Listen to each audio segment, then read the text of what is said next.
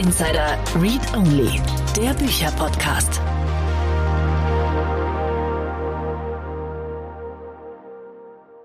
Guten Tag und herzlich willkommen bei Startup Insider Daily. Am Mikrofon ist Michael Daub und ich begrüße euch in unserer Sonntagsausgabe mit der Rubrik Media Talk. Ihr seid ein Bücherwurm, könnt euch aber nicht entscheiden, welches Buch ihr lesen sollt. Annalena Kümpel hilft euch dabei, diese Entscheidung zu fällen. Wöchentlich spricht sie mit Autoren und Autorinnen der Business- und Entrepreneurlandschaft über aktuell verfasste Literatur zu diesen Themen. In der letzten Ausgabe war Deepa Gautam Nigge, die Herausgeberin vom Buch Hashtag Ecosystem Innovation zu Gast. In der heutigen Ausgabe begrüßen wir Sonja Hanau, Co-Autorin von dem Buch Mit hybriden Teams mehr erreichen, Werkzeuge, Methoden und Praktiken für gelungene Zusammenarbeit auf Distanz. Jeder kennt sie und jeder hat gemischte Gefühle zu ihnen. Meetings, wenn sie regelmäßig schlecht vorbereitet sind, können sie der Produktivität eines Unternehmens nachhaltig schaden. Ganz ohne sie geht es aber auch nicht. In den neuen Zeiten des Remote Workings ist es ganz besonders eine Herausforderung, Meetings produktiv zu gestalten. Wie also dem ganzen Thema entgegentreten? Genau hier möchten Sonja Hanau und Gesine Engelage-Meyer mit ihrem Buch einen Beitrag leisten. Es geht darum, aufzuzeigen, wie sich ein hybrides Team digital aufstellt und wirksam kommunizieren kann. Es stellt hilfreiche Methoden, Werkzeuge und Strukturen sowie praxiserprobtes Wissen. So viel erstmal als Intro vorweg. Gleich geht es los mit dem Gespräch. Werbung Du gründest ein SaaS-Startup und möchtest eine Web-App schnell launchen? Dann schau dir Rock an. Mit Rock erhältst du an Tag 1 eine voll funktionsfähige App, die deine Entwickler lieben werden. In der App sind alle grundlegenden Funktionen perfekt integriert, sodass du dich nur mit den Dingen beschäftigst, die dein Business besonders machen. So ist deine individuelle Web-Application schneller live als je zuvor. Gehe jetzt auf rock.tech/daily und erhalte die komplette Plattform drei Monate lang for free. Rock wird wird übrigens ROQ geschrieben. Das war die Werbung. Und jetzt geht es weiter mit Read Only Interview. Hallo Sonja, herzlich willkommen bei Startup Insider Read Only. Schön, dass du da bist. Wie geht's dir? Hallo Annalena, danke für die Einladung. Mir geht's gut. Ich freue mich sehr auf unser Gespräch. Ja, ich, ich mich auch. Wir hatten gerade schon ein, ein total ähm, flowiges Vorgespräch, weil wir beide äh, ein bisschen ähnliche Dinge tun, nämlich unter anderem Workshops und Meetings moderieren. Und darum geht's auch in deinem Buch. Ähm, erzähl mal ganz kurz, mit hybriden Teams mehr erreichen. Warum hast du dieses Buch geschrieben, beziehungsweise ihr? Du bist ja nicht alleine als Autorin.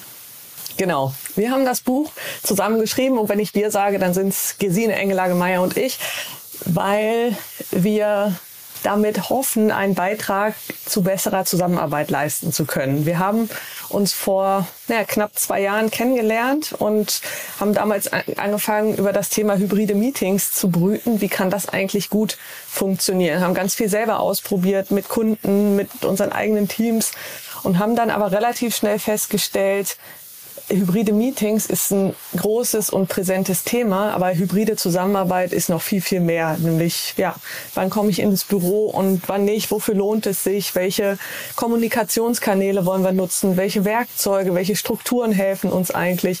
Und haben, ja, so über die Zeit an uns selber ganz viel ausprobiert, mit Teams ganz viel ausprobiert und irgendwann festgestellt, ja, es kommt immer wieder auf die gleichen Punkte zurück. Und nachdem uns mehrere angesprochen haben und gesagt haben, ja, habt ihr eigentlich auch ein Buch dazu geschrieben? Und wir das am Anfang ganz irritiert abgetan haben, haben wir dann irgendwann gesagt, ja, warum schreiben wir nicht eigentlich ein Buch? Und ja, dann haben wir eins geschrieben. Ja, na gut, dann schreiben wir jetzt wohl mal ein Buch, ne? Ja. Ähm,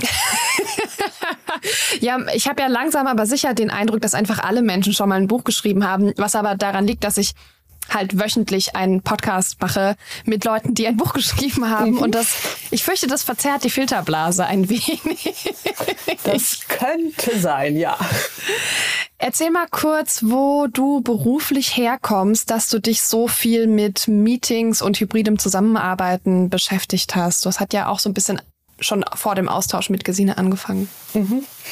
Ja, ich bin, ähm, also ich habe mal vor langer Zeit Wirtschaftsinformatik studiert und habe dann ganz lange in der Bank, in der IT gearbeitet als Prozessberaterin, Projektmanagerin und Führungskraft und hatte in jeder dieser Rollen ziemlich viele Meetings. Und irgendwann so viele, dass ich gedacht habe, boah, das ist, das ist nicht gut, das sind zu viele, weil wenn es zu viele sind, dann sind die auch nicht mehr gut. Dann geht man raus und denkt, ach, hätte ja irgendwie auch mehr rauskommen können. Und mich hat schon immer von Workshops und Offsites diese Energie begeistert, dass wie Menschen da zusammen an Themen rangehen. Und dann habe ich gedacht, es muss doch irgendeine Möglichkeit geben, diese Art der Zusammenarbeit in den Alltag zu bringen. Und dann ja, habe ich angefangen, da Wege und Möglichkeiten zu suchen und auch zu finden, ganz, ganz viel auszuprobieren. Danke an der Stelle an alle, die immer mitgemacht haben und mir Feedback gegeben haben, weil dadurch habe ich es halt gelernt, habe geguckt, was funktioniert, was funktioniert vor allem im ja, quasi Konzernalltag, wenn eben mhm. ja, kein Offsite, kein externer Moderator und so weiter da ist und habe dann so Schritt für Schritt einfach ja dieses Thema Meeting für mich von allen Seiten beleuchtet. Und also ich bin nebenberuflich selbstständig gewesen mit der Meetingschmiede und ähm, ja, habe parallel in der Bank eben das Thema Meetings und Zusammenarbeit vorangetrieben, was natürlich mit Corona nochmal einen ganz großen Boost äh, gekriegt hat. Wie gehen eigentlich Online-Meetings? Wie kann man eigentlich online zusammenarbeiten? Und genau, Gesine habe ich dann auch online kennengelernt und wir haben dann überlegt, sie aus ihrer Ecke Change Management, Umgang mit Widerstand, ich aus meiner Ecke ähm, mit Meetings, ja, wie können wir das denn eigentlich zusammenbringen? Wie können wir Menschen dabei unterstützen, gut und gerne zusammenzuarbeiten?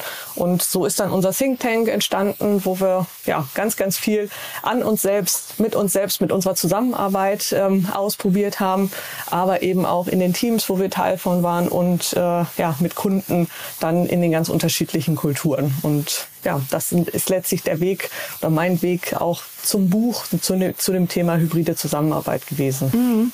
Ich finde das ganz schön, dass ihr euch so ganz klassisch da rangetestet habt, weil ich schon den Eindruck habe, weil das hybride Meetings was relativ Neues sind, zumindest in der breiten Masse. Also es gibt schon Unternehmen, da gab es es immer mal. Das sind ja viel internationale und unter, äh, internationale Unternehmen, ja, das wollte ich sagen, ähm, wo dann halt äh, zwei verschiedene Teams in zwei verschiedenen Konferenzräumen sitzen und irgendwann ist man dann dafür ausgestattet. Aber dass so viele Menschen das machen, ist ja doch irgendwie neu. Ähm, hast du so ein bisschen eine, eine Idee, wie sehr sich das verbreitet hat und wie, wie gängig das gerade ist? Ja, also der Blick auf das Thema Meetings, das hat sich in den letzten zwei, drei Jahren völlig geändert. Mhm. Also ich weiß noch, wie ich mit dem mit der Meetingschmiede angefangen habe und mir ganz viele Leute gesagt haben, was für ein langweiliges Thema, da interessiert sich doch keiner für, jeder hat die einfach und so weiter. Und jetzt ist dieses Thema Meeting ganz allgemein bei allen so präsent und jeder hat ein gewisses Interesse, da besser zu werden, weil er einfach so viele davon hat. Also das vielleicht aber allgemein zu Meetings. Und ähm, einfach weil jetzt alle so viele Meetings haben und so viele auch noch im Homeoffice sind, ist irgendwie eine ganz logische Konsequenz, dass dieses Thema Hybrid-Meetings bei viel, viel mehr Leuten präsent ist. Früher hatten das, wenn es jetzt nicht gerade ein internationales Team war, die Erfahrung ja nur die Leute, die irgendwie so eine spezielle Homeoffice-Regelung hatten. Aber für die meisten haben Meetings einfach im Büro stattgefunden. Und Jetzt stellen halt alle fest oder viele, oh, Hybrid-Meetings, das ist ja gar nicht so einfach. Ähm, oder Hybrid-Meetings sind doof, höre ich auch ganz oft.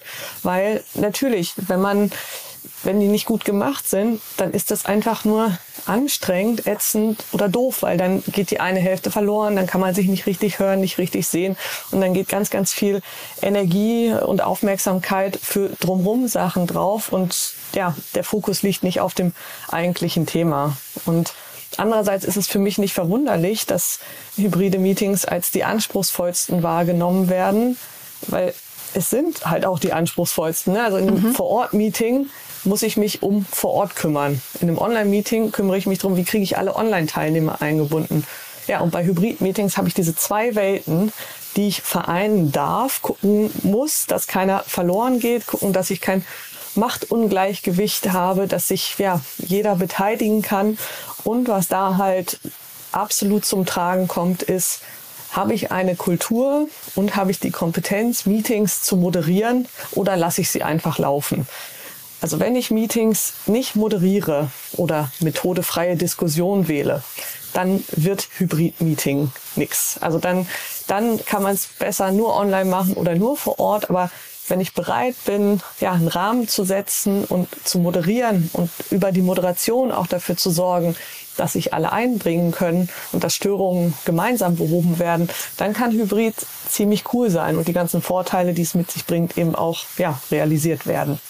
Mhm. Wir reden gleich ganz, ganz viel über Moderation und ich freue mich unendlich darauf, weil es äh, womöglich auch mein Fachgebiet ist und ich ähm, den ganzen Tag darüber reden könnte, weil es mir sehr viel Spaß macht. Äh, ich würde gerne anfangen mit etwas, was du gerade gesagt hast, nämlich äh, die Vorteile, die hybride Meetings bieten können.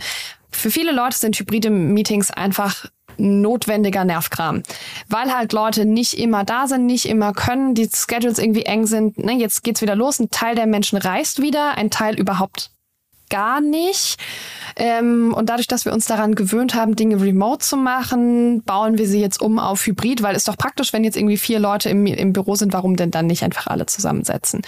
Ähm, was sind die Vorteile von hybriden Meetings davon abgesehen, dass man halt vielleicht unterwegs sein kann? Genau, also das sind immer die Standardargumente, ne? Man irgendwie weniger Reisekosten, weniger Reisezeit und egal, wo die Leute in welchem Land sitzen, das sind die, die ganz, ganz offensichtlichen Vorteile.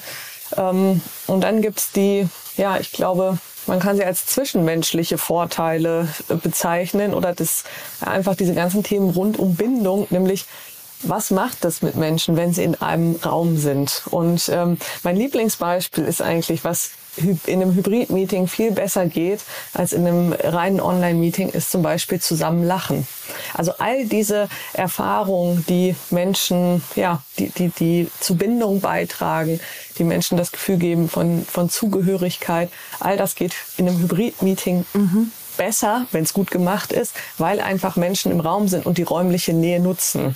Also ich sehe es immer auch andersrum, ne? wenn ich in, äh, in Unternehmen bin und da sitzen alle vor ihren Bildschirmen mit den Kopfhörern auf und sind alle im gleichen Meeting und haben aber gar nichts voneinander oder davon, dass sie die räumliche Nähe haben.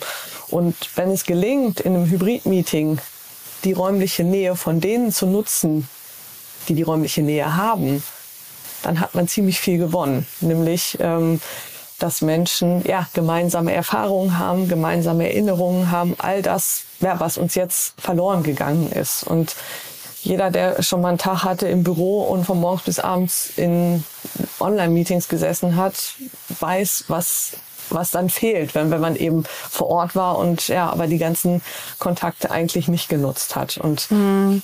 damit das aber gelingt, muss ein Meeting natürlich auch so designt sein. Ne? Also wenn ich jetzt zwei Stunden Frontalbeschallung mache, dann bringt ein Hybrid-Meeting gar nichts. Also da kann ich ähm, ein Online-Meeting machen oder noch besser nehme ich ein Video auf und noch besser überlege ich mir, wie ich es auf eine halbe Stunde zusammenkürzen kann. Aber wenn es wirklich darum geht, miteinander zu reden, auch vielleicht in kleinen Gruppen mal Breakouts zu machen, dann ähm, ist Hybrid einfach viel, viel schöner als reines Online, weil ich mit den Menschen ja, zusammenstehe, Mimik, Gestik sehe. All die Dinge, die, ja, die wir in der Online-Welt so vermisst haben. Mm. Okay, also das heißt, das klingt aber, als wäre ein reines Analog-Meeting eigentlich noch ein bisschen besser. Und unter der Bedingung, dass halt viele Leute unterwegs sind, ähm, na, oder nicht alle ins Büro kommen können, ist dann die nächst bessere Option Hybrid. Ist das so? Mm. Also das würde ich nicht unterschreiben. Ich glaube, man kann das nicht pauschal mhm. sagen, sondern für mich hängt das ganz, ganz stark von dem Ziel des Meetings und vom Inhalt des Meetings ab. Also wenn es mhm. zum Beispiel darum geht, wir wollen zusammen eine Unterlage durchgehen oder zusammen auf irgendwas drauf gucken, dann ist ein Online-Meeting viel, viel geeigneter, weil man hat alle Unterlagen immer griffbereit, kann gerade Bildschirm teilen oder ähnliches, während das in einem Vor-Ort-Meeting ziemlich ätzend sein kann. Ach, jetzt haben wir hier kein WLAN und jetzt dies und das. Ähm, das ist online einfach hochgradig effizienter.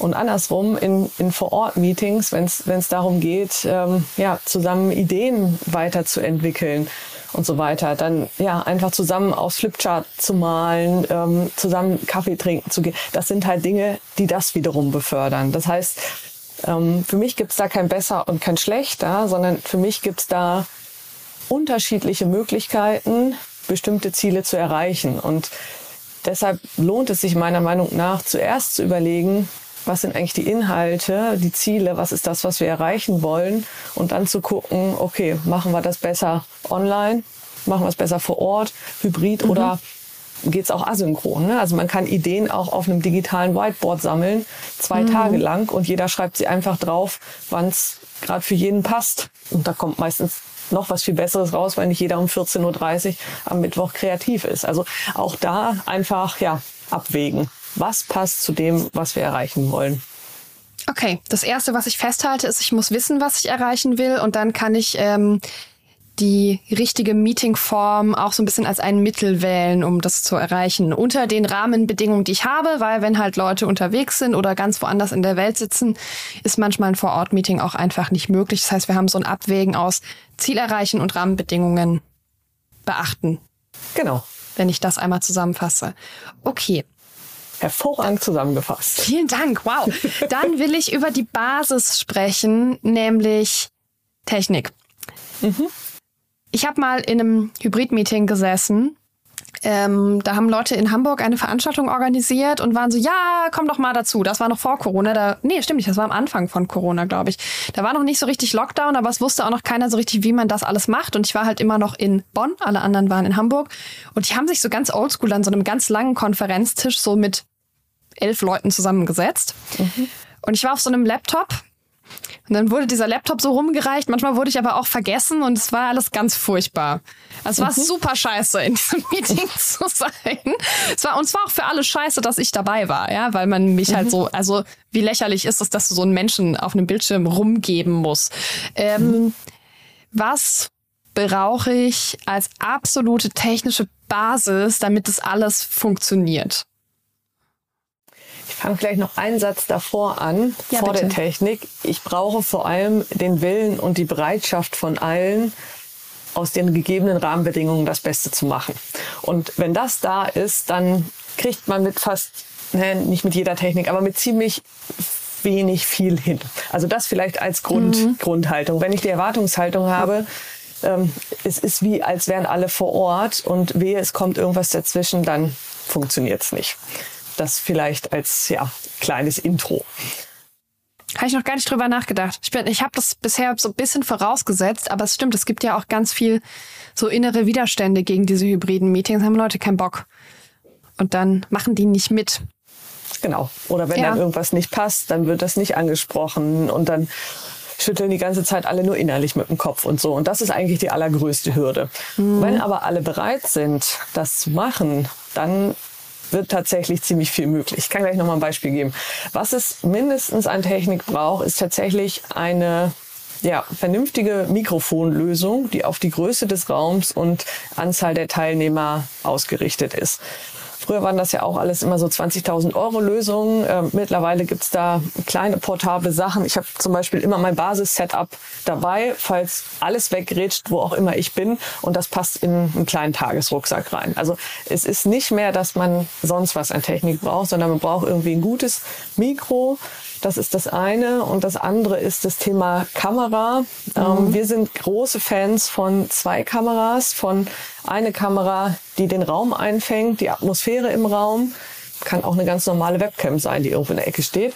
Mhm. Kann auch ein Handy sein, was man in die Ecke stellt als zusätzlicher Teilnehmer. Also mhm. es muss wirklich nicht, nicht das Mega-Ding sein. Und das andere ist eine Kamera, die auf den Sprecher geht. Also gerade wenn ich moderiere oder was präsentiere, dann einfach eine zweite Kamera an einem Notebook zu haben, die auf den Sprecher geht, damit man da einfach ja mehr Mimik und Gestik sieht und nicht nur irgendwie so einen ja, verzerrten mhm. Schatten.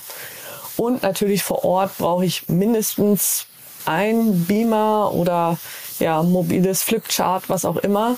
Idealerweise habe ich aber zwei. Also entweder zwei, zwei Beamer oder ein digitales Whiteboard und ein Beamer. Aus dem einfachen Grund, dann kann ich auf einem die Inhalte teilen, PowerPoint, digitales Whiteboard, was auch immer, und auf dem anderen die Menschen sehen. Und muss mich nicht mhm. entscheiden, zeige ich Inhalte oder zeige ich Menschen wenn ich nur eins zur Verfügung habe, dann muss ich halt als äh, ja in der in der Rolle des Moderierenden bewusster hin und her switchen, dass man die, ähm, die Online-Teilnehmenden auch sehen kann.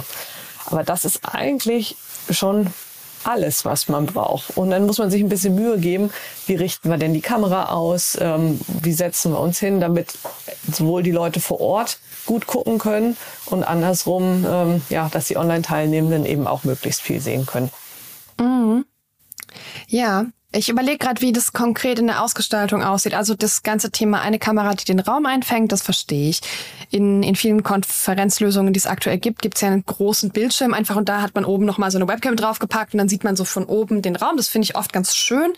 Äh, ich finde jetzt auch die Idee, einfach mein Handy auf ein, auf ein normales Stativ zu stellen ähm, und einfach quasi darüber teilzunehmen, mich in Teams oder Zoom oder was immer ich für eine Lösung nutze, mit einzuwählen. Ähm, dann habe ich einmal da diese Sicht und mh, mm, wenn ich jetzt mit dem Thema Sprecher arbeite, habe ich dann einen Laptop, der quasi an einem Platz steht und wo sich der Sprecher immer hinbewegt oder gebe ich da irgendwie eine Kamera rum? Habe ich jemanden, der sich technisch darum kümmert, dass die Kamera immer auf den richtigen Menschen gerichtet ist? Wie setzt ihr das um? Also meistens ist es so in ähm in den Veranstaltungen, die wir entweder machen oder was, was quasi dann Kunden auch an Situationen beschreiben, dass meistens einer längere Redeslots hat und danach vielleicht eine Diskussion entsteht. Und mhm. der Anspruch ist nicht, dass jeder, der spricht, in Perfektion erkennbar ist, sondern dass, wenn klar ist, ich stelle jetzt zehn Minuten irgendwas vor, dann würde ich mich zum Beispiel nach vorne bewegen und mich einfach vor die Kamera setzen. Mhm vor die Kamera und von der einen Perspektive und vor den Bildschirm, also vor dem Beamer auf der anderen Seite, dass die Leute einfach ja, wissen, wo sie hingucken sollen.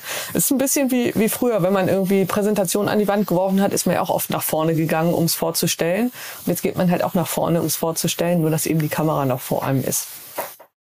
Mhm, okay, alles klar. Aber man arbeitet dann nicht direkt in die Kamera. Das ist eine Frage, die ich bei Veranstaltungen, die ich moderiere, wenn sie hybrid sind, auch immer stelle. Äh, an welche, mit welcher Audience arbeite ich denn jetzt gerade viel? Ne? Weil es ist ja ein Unterschied, ob ich direkt straight in die Kamera gucke und in die Kamera arbeite und kommuniziere oder ob ich in den Raum kommuniziere. Also ich positioniere die Kamera immer auf Augenhöhe. Das heißt, mhm. wenn ich in den Raum gucke, dann ist es so, als würde ich auch in die Kamera gucken. Ah ja, und damit okay habe ich tatsächlich die besten Erfahrungen gemacht.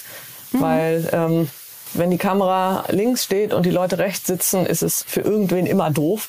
Aber wenn das quasi von der Blickrichtung her identisch ist, dann ähm, verzeihen einem die Online-Teilnehmenden auch, wenn man mal einen halben Zentimeter weiter nach links guckt. Ich, ganz ehrlich, die Leute gucken sich Remote ja auch nicht richtig an. Du musst ja die ganze Zeit sonst straight in die Kamera gucken und ähm, das ist ja ultra anstrengend. Das macht ja eh kein Mensch. Äh, und dann kannst du den Rest auch nicht sehen, weil du bist ja auf diese dieses lustige Kameraloch fokussiert. Und mikrofonseitig, wenn du sagst, braucht eine gute Lösung, ähm, es gibt ja diese Konferenzspinnen, die man mittlerweile einfach auch anschließen kann. Ist das eine gute Mikrofonlösung oder brauche ich da was anderes?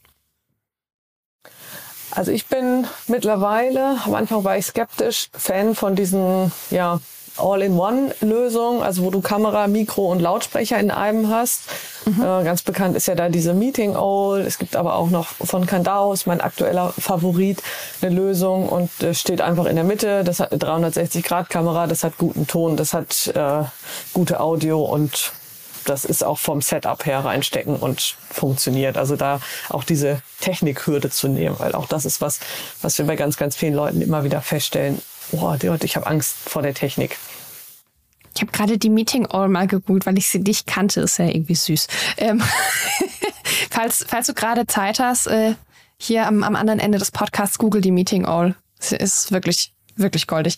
Ähm, okay, Technik. Dann haben wir irgendwie ein Setup in einem Raum, ähm, in dem wir arbeiten können.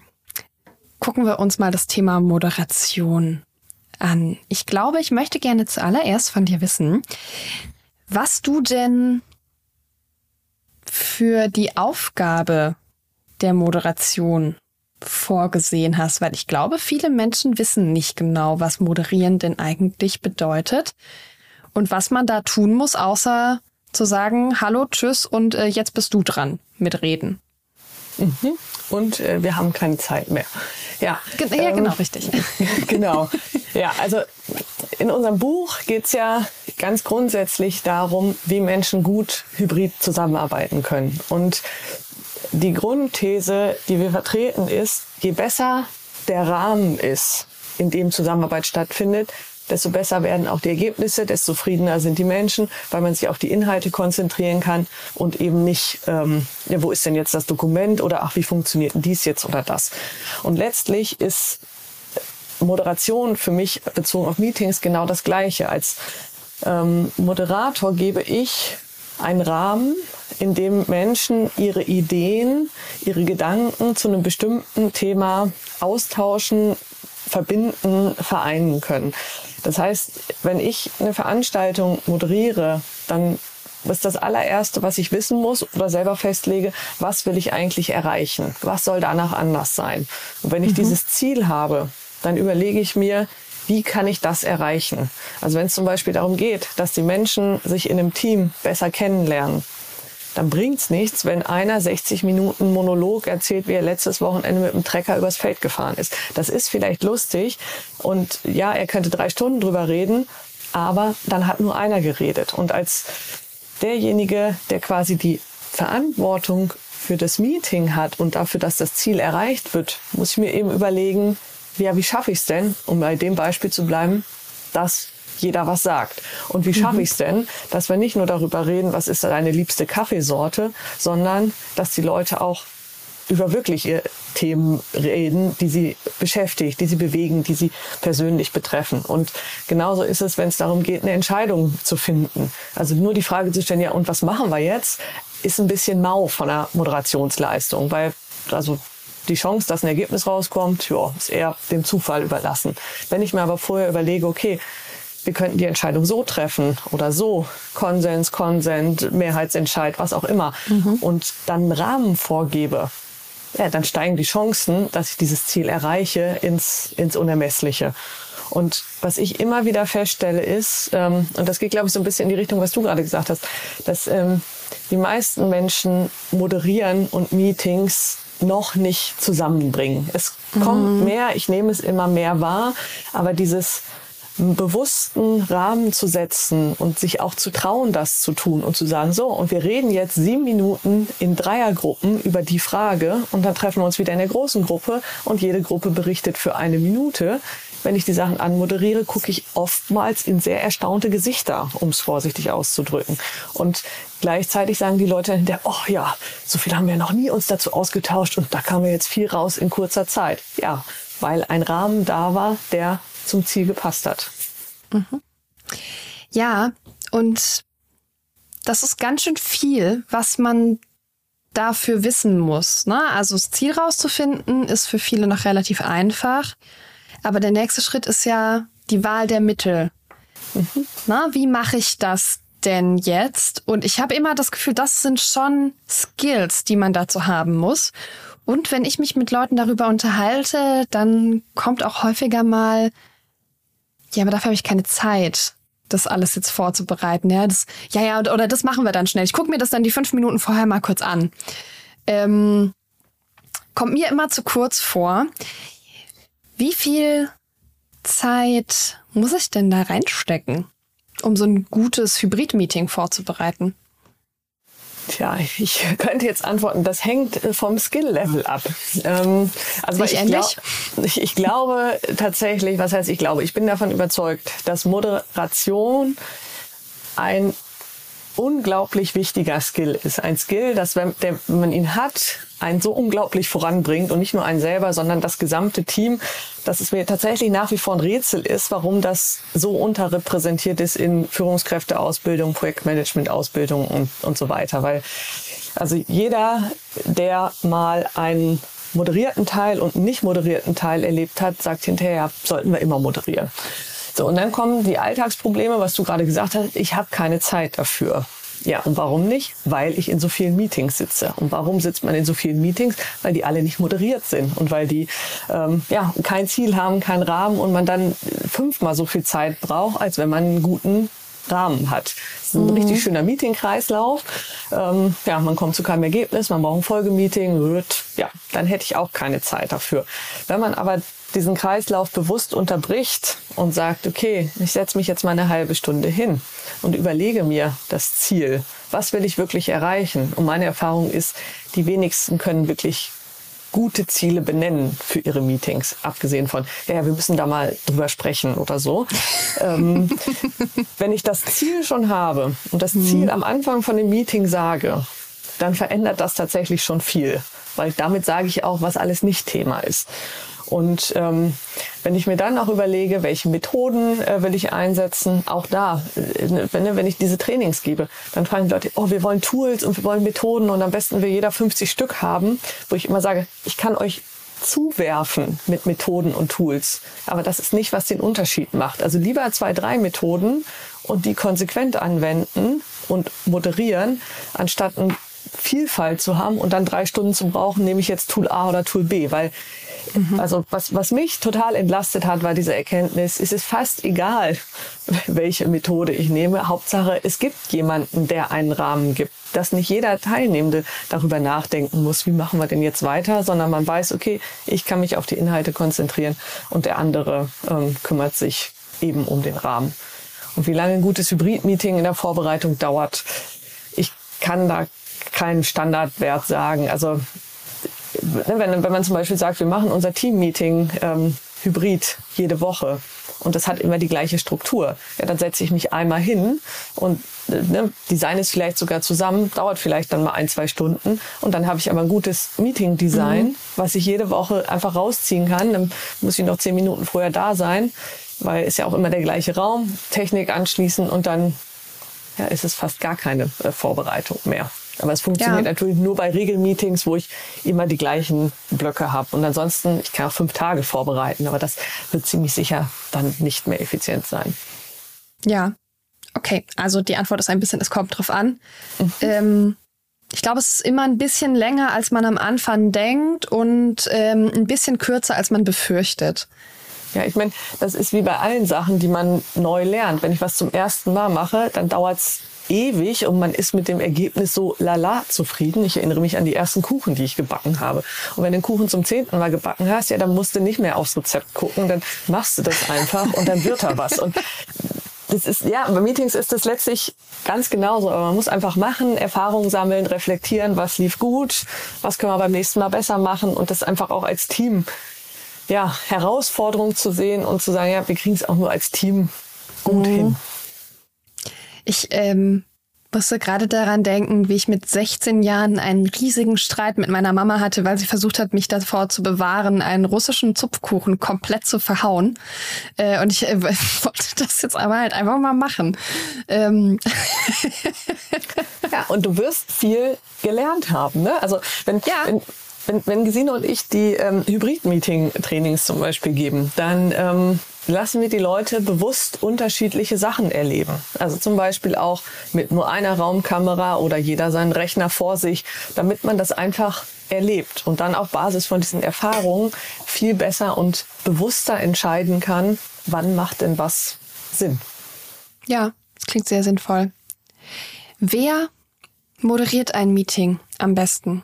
Ich kenne Unternehmen, da kann und will der Chef das Thema nicht loslassen ähm, weil er quasi der, der Wortführer ist. Und ich kenne Unternehmen, da wird das so dem Werkstudenten oder der Werkstudentin hingelegt, sich dann um dieses Meeting zu kümmern. Und dazwischen gibt's ja absolut alles. Was empfiehlst du? Wer übernimmt das? Extreme sind ja meistens nicht so hilfreich. Das heißt, ähm, es dem Werkstudenten zu geben, außer er möchte seine Meeting Skills bewusst ausbauen oder hat dann Ausbildung, halte ich für nicht sinnvoll und es pauschal der Führungskraft zu geben oder dazulassen, weil Meinungsführer halte ich auch nicht viel von. Also ich merke mhm. zum Beispiel, wenn ich Meetings moderiere, dann kann ich nicht so inhaltlich mitarbeiten, als wenn ich nur Teilnehmender bin, weil ich mich eben auch auf den Rahmen konzentrieren kann, muss. Und dementsprechend ähm, auch da leider keine Pauschalantwort, hängt es ganz, ganz stark vom Kontext ab. Also man kann zum Beispiel auch Team-Meetings kann man wechseln. Kann man sagen, heute mache ich, nächste Woche machst du und übernächste du. Oder man sagt, es gibt Leute, die machen das gerne, die wechseln sich ab. Man kann auch sagen, es macht die Führungskraft. Ähm, also gibt es ganz, ganz unterschiedliche Varianten und ja, auch da wieder Skill-Level. Und ähm, ich würde es auch ein bisschen von der persönlichen Präferenz abhängig machen. Und wenn Menschen nicht loslassen können, also zum Beispiel Führungskräfte, die sagen, nee, nee, ich moderiere das, damit ich irgendwie so dieses Thema ähm, Machtverlust, ich, Pseudokontrolle und so habe.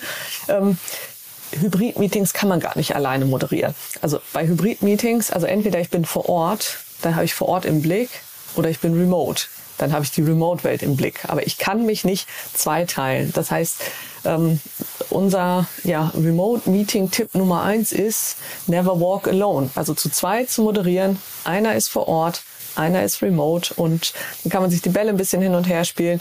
Oder auch wenn einer die Hauptmoderation hat, hat der andere wenigstens den anderen Raum im Blick und kann es ähm, ja, hin und her geben.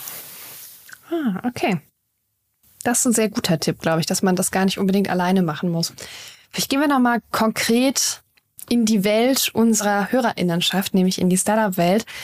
Kann man hybrid ein Startup gründen und Kommunikation viel über Hybrid-Meetings laufen lassen? Oder fehlt am Ende, wenn man in so einer alles soll schnell gehen und wir haben vielleicht auch Druck ähm, und wir brauchen sehr viel persönliches Commitment-Situation ist, braucht man da vielleicht doch die, die, das persönliche Zusammensein? Also, ich glaube, man kann sehr gut ein Startup hybrid gründen oder mit, mit einer hybriden Arbeitsgrundlage.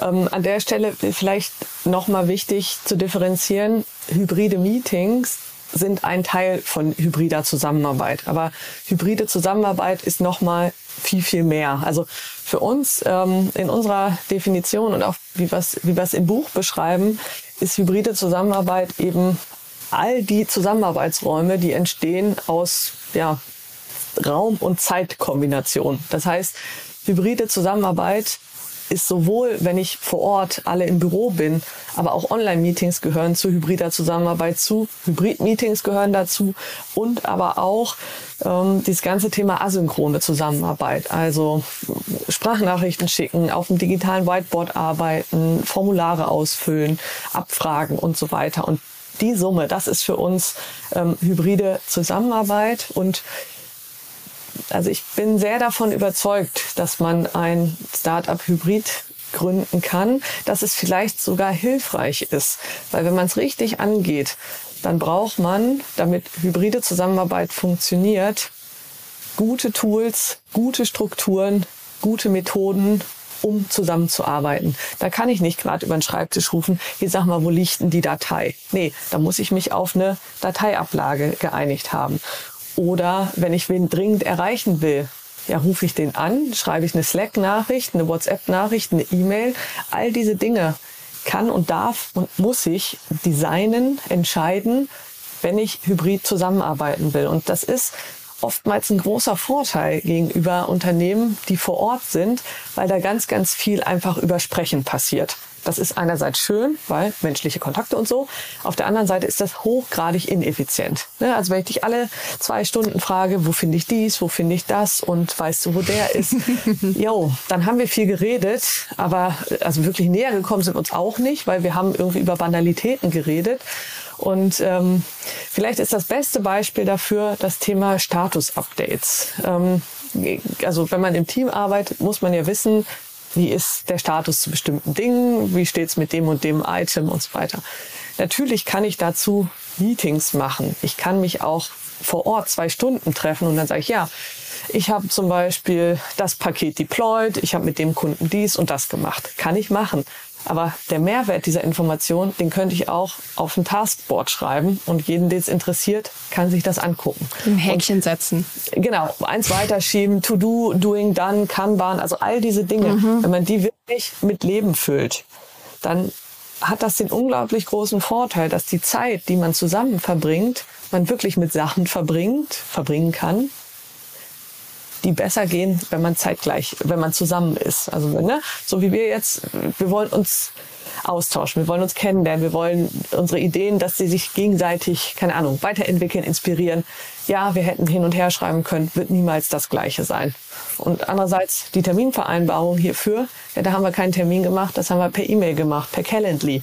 Struktur genutzt und Zeit gespart. Und deshalb glaube ich, dass es nicht nur geht, ein Unternehmen hybrid äh, zu gründen oder ein Start-up, sondern dass es sogar hilfreich sein kann, wenn man eben diese Sachen wie Werkzeuge, Strukturen, Methoden, wenn man die bewusst angeht und ja, von Anfang an klar gestaltet. Cool. Wir schauen zum Abschluss nochmal kurz in euer Buch. Wenn ich äh, mir dieses Buch jetzt kaufe und das von vorne bis hinten durchlese, ähm, wie arbeite ich denn sinnvoll damit? Also, ne, was, was, was lerne ich, was nehme ich mit? Welchen, welchen Prozess begleitet ihr da? Vielleicht könntest du dazu noch mhm. zwei, drei Sätze sagen. Sehr gerne. Also das Buch richtet sich an alle Leute, die Lust haben, Zusammenarbeit ja, bewusst zu gestalten. Eben nicht mehr Prinzip Zufall, haben wir schon immer so gemacht, sondern die sagen, okay, wie wollen wir denn kommunizieren? Was wollen wir für eine Meeting-Struktur haben? Wofür wollen wir überhaupt Meetings haben? Welche Kommunikationskanäle wollen wir nutzen? Also die einmal auf ihre Werkzeuge gucken wollen, auf die Strukturen, auf die Methoden, aber eben auch Leute, die sagen, ja, das ist, sind eher die Hard Facts. Uns ist auch wichtig, dieses, ja, das ganze Thema Teamgefüge, Teamgefühl, Teamidentität. Welche Rituale gibt es denn, um auch als hybrides Team, ein paar vor Ort, ein paar nicht, immer mal wechselnde Konstellation, ähm, da trotzdem sowas wie Teamzusammenarbeit, äh, Teamzusammenhalt hinzukriegen?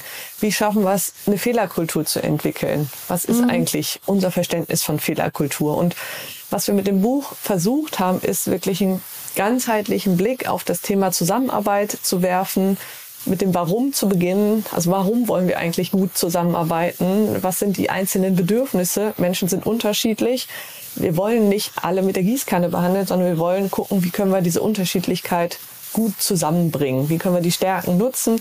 Und was das Buch letztlich macht, ist, es führt ja durch, durch diesen Prozess, was sind die Hebel, die ich habe als Team, wenn ich ja besser, effizienter zusammenarbeiten will. Und ähm, natürlich gibt es ein großes Meeting-Kapitel ähm, zum Thema Vor-Ort-Meeting, gibt was Hybrid, asynchrone mhm. Meetings auch. Und ähm, zu guter Letzt auch ein Kapitel zum Thema Change, zum Thema Umgang mit Widerstand, weil alles, was ich verändere, erzeugt bei den meisten erstmal Widerstand, ganz unterschiedliche Reaktionen. Und auch da mhm. beschreiben wir verschiedene ja, Situationen und Muster, die wir immer wieder erkennen, auf was für Widerstand man da stößt, wenn man was verändern will und ja, ermutigen quasi dazu, sich davon nicht entmutigen zu lassen, sondern ja, geben Ideen mit, wie man trotzdem weitermachen kann. Also sehr, cool. sehr praktisch. Das ist kein Theorie-Ding, sondern das mhm. kannst du mhm. aufschlagen und theoretisch, welche Seite auch immer du aufschlägst, kannst du, ah ja, probiere ich mal aus. Okay. Aber lesen und ausprobieren ist so dein, dein Wunsch, wie Absolut. man mit diesem also, Buch umgeht. Genau, also man kann es natürlich lesen und sagen, stehen tolle Sachen drin und es in den Schrank stellen, aber dann wird sich nichts ändern. Also ja. dann lieber ähm, nur ein Kapitel lesen und sagen, ja, was ist denn das, was ich mache? Davon ausprobieren, und ja, anpassen, weitermachen, was nächstes ausprobieren. Also Veränderung kommt halt nur durch anders machen und das mhm. ja, muss halt irgendwer initiieren. Ja. Und bevor wir hier ganz zumachen, wünsche ich mir einen allerletzten Abschlusstipp für alle, die hybride ähm, Zusammenarbeit schon leben oder sie gerne leben wollen. So eine kleine Sache, wo du sagst, bitte setz das auf jeden Fall um. Ähm, da wäre mein Tipp, und mein Wunsch, regelmäßig mal kurz drauf zu schauen, was läuft gut, was wollen wir beibehalten und was ist das, wo wir uns noch weiterentwickeln können. Und zwar nicht mit dem Finger, äh, du bist schuld oder Blame Game oder was auch immer, sondern in der Zusammenarbeit haben sich neue Erkenntnisse ergeben. Lass mal gucken, wie wir die nutzen können. Fantastisch. Liebe Sonja, vielen Dank für deine Zeit, deine Antworten und für deinen Leitfaden und wie immer bei Read Only verabschiede ich mich mit. Wir hören uns beim nächsten Buch. Bis dann. Tschüss, vielen Dank. Read Only Steckbrief. Titel und Autor. Das Buch heißt Mit hybriden Teams mehr erreichen, Werkzeuge, Methoden und Praktiken für gelungene Zusammenarbeit auf Distanz und Gesine Engelage-Meyer und Sonja Hanau haben es geschrieben. Verfügbare Sprachen. Aktuell ist das Buch auf Deutsch verfügbar. Seitenanzahl. Das Buch hat 262 Seiten. Verlag. Beim Business Village Verlag. Wo erhältlich? Das Buch gibt's in allen gängigen Buchhandlungen und Online-Shops oder bei uns direkt auf der Webseite, wenn gewünscht, mit Widmung hybrid-zusammenarbeiten.de. Preis. Das Buch kostet in der Papierversion 29,95 und in der E-Book-Version 24,95. Startup Insider Read Only. Der Podcast mit Buchempfehlungen von und für Unternehmerinnen und Unternehmer. Das war Sonja Hanau, Co-Autorin von dem Buch mit hybriden Teams mehr erreichen, Werkzeuge, Methoden und Praktiken für gelungene Zusammenarbeit auf Distanz im Gespräch mit Annalena Kümpel im Rahmen der Rubrik Read Only. Das war's für heute wieder mit Startup Insider Daily. Am Mikrofon war Michael Daub. Ich wünsche euch einen schönen Restsonntag und hoffentlich hören wir uns morgen früh zur Morgenausgabe wieder. Bis dahin, macht's gut.